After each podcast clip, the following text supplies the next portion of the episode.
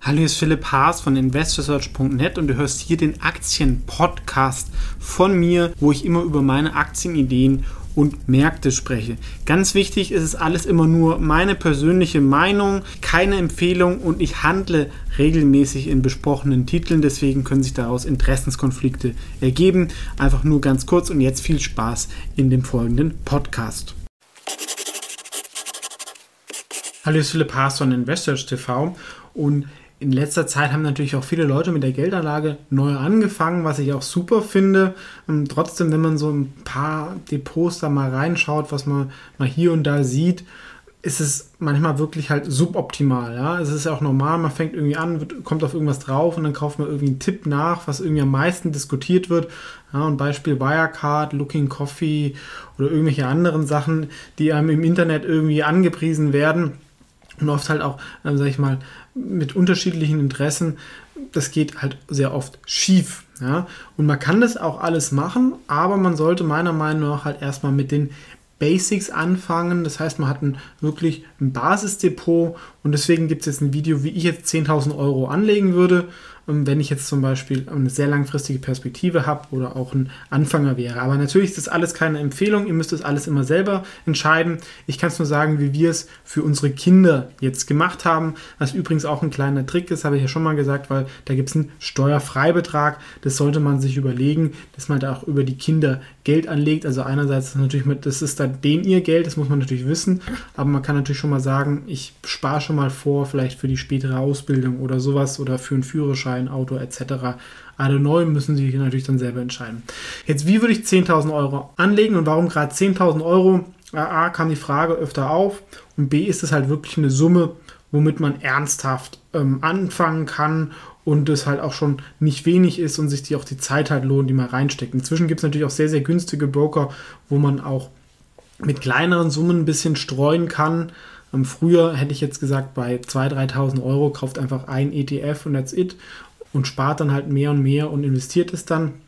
Mit 10.000 Euro kann man aber so 5 bis 10 Positionen kaufen ähm, und ich werde euch hier zeigen, es gibt ja insgesamt fünf Wege zu investieren und drei Wege davon ähm, finde ich gut und werde es auch auf diese drei Wege streuen, weil die einen sagen, nur Einzelaktien sind, was die anderen sagen, ähm, nur Fonds, die anderen sagen nur ETFs. Letztendlich ist das alles relativ ähnlich, weil in allem sind irgendwie Aktien drin, nur das Geschenkpapier oder das Gefäß ist ein bisschen unterschiedlich. Ähm, Habe ich auch mal ein Video zu gemacht, die fünf Wege zu investieren und könnt ihr euch auch mal dazu anschauen um mit dem Investieren anzufangen. Also ihr müsst auch keine teuren Kurse buchen, die irgendwie 400, 500 Euro kosten und, und teilweise vielleicht auch seriösen Leuten da verkauft werden. Ähm, ich habe auch eine Investment-Grundausbildung gemacht. Das ist ein Video von, glaube ich, 15 Minuten. Da steht das meiste drin. Ihr braucht eigentlich nur die 10.000 Euro und ein günstiges Online-Broker-Konto. Habe ich auch mal ein Video gemacht, was ich dir empfehlen kann. Ähm, entweder wäre das zum Beispiel für jemand sehr jungen im Trade Republic, wenn ihr mit dem Handy handeln wollt, da könnt ihr für 1 Euro aktuell Aktien handeln. Oder ähm, Smart Brokers noch ein bisschen breiter ist aber nur am PC. Eignet sich vielleicht für Leute, die ein bisschen älter sind oder schon ein bisschen auch größeres Vermögen haben. Wir selber haben unser Kinderdepot bei der Consorsbank. Ist nicht der günstigste Anbieter, aber man kann halt ähm, gerade vielleicht als Familie ähm, für verschiedene Personen da Depots anlegen und dafür ist es auch gut um mir den Preis wert. Ihr findet auch die Links zu diesen Anbietern auch in der Beschreibung zu diesen Video. Aber jetzt fangen wir mal an. Es sind insgesamt acht Positionen in dem Depot drin. Werde ich auch danach noch zeigen, wie die sich entwickelt haben. Ich glaube, wir haben so vor zwei, drei Monaten angefangen. Ähm, nicht perfektes Timing gehabt, aber man hätte auch schlechteres Timing erwischen können. Also wurde nicht alles gleichzeitig gekauft. Das erste, und das habe ich auch schon gesagt, wenn ihr wenig Geld habt oder nur eine Sache kaufen wollt, dann ist, denke ich, der MSCI World ETF ähm, ideal, welchen ETF habe ich auch mal einen alten Ratgeber dazu gemacht, aber unterscheidet sich auch alles nicht so groß. Ähm, in dem Kinderdepot sind ist es der MSCI World. Ich würde vielleicht im Nachhinein sogar den MSCI All Country World da reinkaufen, da ist noch ein bisschen Schwellenländer mit dabei und damit kommt man eigentlich dem Effekt auch am nächsten, dass man sagt, ich will wirklich die Welt passiv abdecken mit Aktien und sehr, sehr breit streuen. In den letzten Jahren ist der MSCI World selber aber besser gelaufen, da vor allem da USA drin ist und Schwellenländer nicht so gelaufen sind, kann sich aber in den nächsten zehn Jahren ähm, auch mal ändern.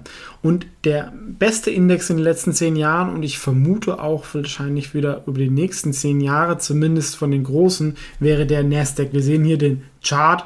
Ähm, klar, es gab mal Rücksetzer, aber insgesamt ist es natürlich schon eine krasse Steigerung. Ähm, warum ist es so? also was vielleicht viele nicht wissen, dass die auch beim MSCI World kommt das Großteil der Rendite eigentlich von so sieben, acht Aktien und es sind die Namen, über die Leute auch immer wieder diskutieren. Also eine Amazon, eine Apple, eine Microsoft, eine Alphabet, also die Google-Aktie. Und diese Aktien sind im Nasdaq nochmal sehr, sehr hoch gewichtet. Das würden viele Privatanleger, auch professionelle Fondsmanager wahrscheinlich gar nicht machen. Ähm, die sind da teilweise um die 10% drin. Und das waren einfach die strukturellen Gewinner der letzten Jahre. Ähm, in dem Kinderbüro haben wir das als Position und auch noch als Sparplan für 50 Euro im Monat. Also wir sehen, es ist schon vielleicht eher aggressiv. Andererseits, wenn jemand halt wirklich sehr jung ist, hat sein Leben vor sich, ähm, kann er natürlich auch Schwankungen aussitzen, beziehungsweise er kriegt davon ja gar nichts mit, weil ähm, die ersten 10 Jahre weiß er es nicht oder 20 und ähm, deswegen ist das, glaube ich, ähm, kann man da auch auf maximale Rendite gehen. Und das ist das Zweite, wenn ihr sagt, ihr wollt nur zwei ETFs kaufen, das wäre das dann der zweite ETF und damit könnt ihr euch ein Risiko ähm, steuern. Ne? Wenn ihr sagt, ihr wollt eher mehr Risiko, dann könnt ihr 50-50 zum Beispiel machen oder 60% Nasdaq, 40% MSCI All Country World ähm, oder ihr macht sagt, zum Beispiel 20% Nasdaq. Also eigentlich mit mehr als die zwei ETFs brauchen wir nicht unbedingt. Man kann natürlich noch mehr machen. Ich habe auch ein ETF-Echtgelddepot, findet ihr auch die Ideen auf investors.net einfach vorbeischauen. Aber das sind so die zwei wichtigsten. Allerdings, man darf nicht vergessen, es ist halt viel USA und es hängt halt viel an diesen großen Firmen, die auch die weltbesten Unternehmen sind und deswegen auch bei mir auf der Aktienideenliste sind, findet man auch auf der Webseite. Kann natürlich irgendwann auch mal anders sein, aber es haben schon viele beschrien. Es gibt zwar da immer mal wieder einen Rückschlag, aber die Firmen haben einfach so viele Vorteile gegenüber anderen. So, jetzt kommen wir zu den aktiven Produkten. Da kann natürlich ähm, jeder wählen, ähm, was er will. Ähm, ich finde halt, wie gesagt, eine Mischung dazu gut. Und Disclaimer, ich verwalte selber Wikifolios. Das sind so Art Mini-Fonds wo ich Aktien reinkaufe und damit kann man so investieren, wie ich das auch tue. Und im Kinderdepot ist das eine, das Wikifolio ist der Brand Stupid. Ich habe ja eben schon die Aktienideenliste angesprochen. Ähm, das sind so meine 50 langfristigen ähm, Aktienideen drin, die ich auch alle selber habe findet ihr, wie gesagt, auf der Webseite, aber man kann es halt einfach auch mit diesem Wikifolio günstig nachkaufen, was auch steuerliche Vorteile hat, weil wenn hier mal Gewinne realisiert werden, zahlt ihr keine Steuern drauf und ihr müsst es nicht immer selber alles nachschauen und überlegen.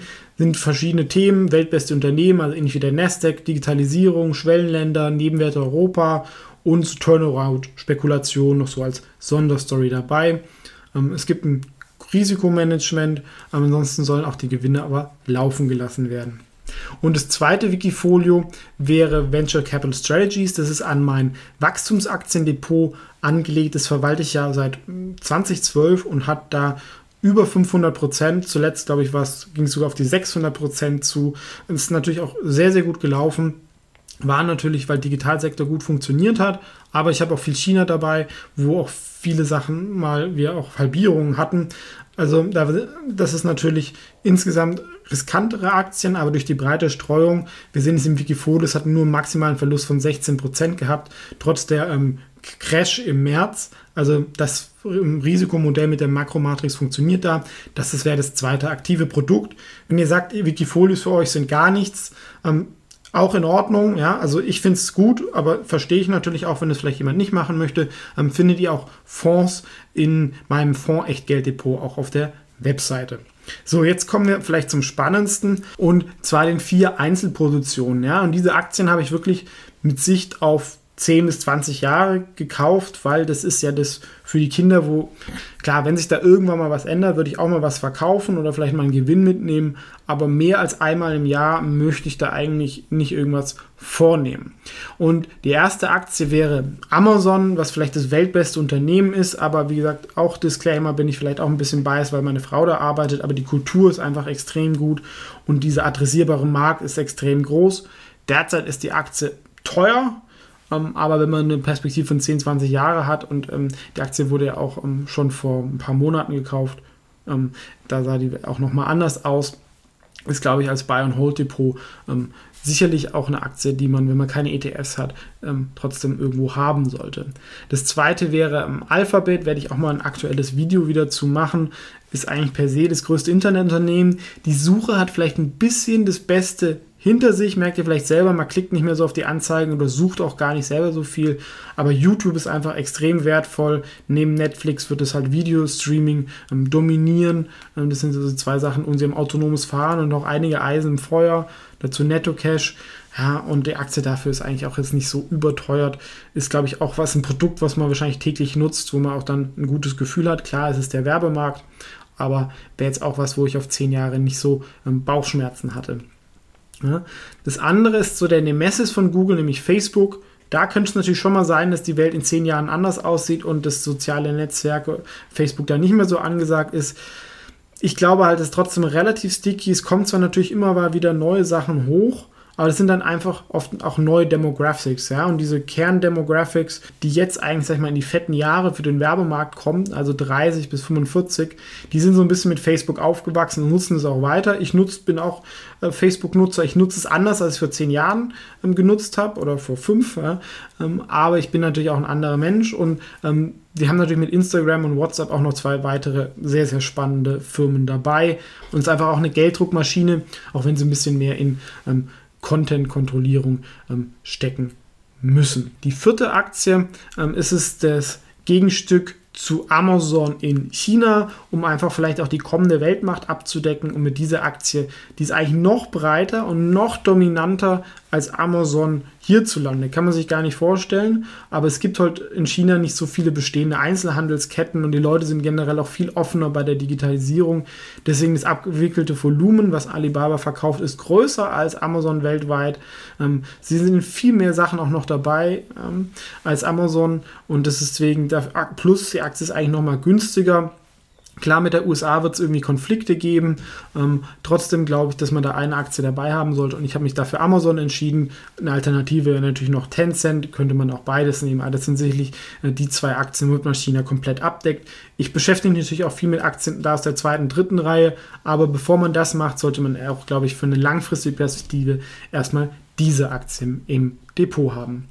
So, Fazit. Ähm, wie gesagt, ich habe halt diese drei Bereiche passiv, aktiv und Einzelinvestments gemischt. Und wenn ihr jetzt keine super Präferenz habt, würde ich das auch so machen. Wenn ihr sagt, ich will nur ETFs machen, dann nehmt vielleicht die zwei. Wenn ihr sagt, nehmt nur Fonds. Ähm, wie gesagt, jeder muss die Entscheidung selber treffen, aber das ist so, wie ich es machen würde, wenn ich jetzt nur anfangen würde und auch selber gemacht habe. Wir sehen hier auch das Depot von Quartal Consors daneben. Insgesamt erscheint es natürlich relativ riskant, ähm, aber ich glaube, auf 10, 15 Jahre ist das ähm, eine gute Rendite möglich und mir, ich will ja jetzt nicht irgendwie einen maximalen Verlust minimieren, ähm, wenn, sag ich mal, das halt weiter wachsen soll. Und deswegen sind es vielleicht auch die neuen Buy-and-Hold-Aktien. Ja? Von den letzten 20 Jahren waren es dann irgendwie so die Nestles dieser Welt und die werden nicht mehr so wachsen und sind in dem Verhältnis auf 10, 20 Jahre, glaube ich, wird die Rendite niedriger sein. Kann man natürlich auch im Portfolio reintun, wenn man sagt, mir ist ein defensive Element wichtig. Aber das hat man ja auch ein bisschen im MSCI World abgedeckt. Das war also meine Meinung, wie ich 10.000 Euro anlegen würde. Könnt ihr natürlich auch gerne kommentieren, wie ihr es machen würdet, was ihr anders, besser, schlechter machen, gemacht habt. Aber das war, wie gesagt, meine Idee, wie ich es selber umgesetzt habe. Vielen Dank fürs Zuschauen und wenn das Video gefallen hat, natürlich gerne liken und dem Kanal beitreten und vielleicht auch meiner kostenlosen Finanzpost-Newsletter. Das heißt, wenn du schon, das ist so der erste Schritt und wenn du dann noch mehr Interesse hast, auch mal in Einzelaktien zu gehen, findest du darüber auch kostenlose Ideen ähm, und auch natürlich auch meine Videos der Woche jeweils. Ansonsten bis zum nächsten Video.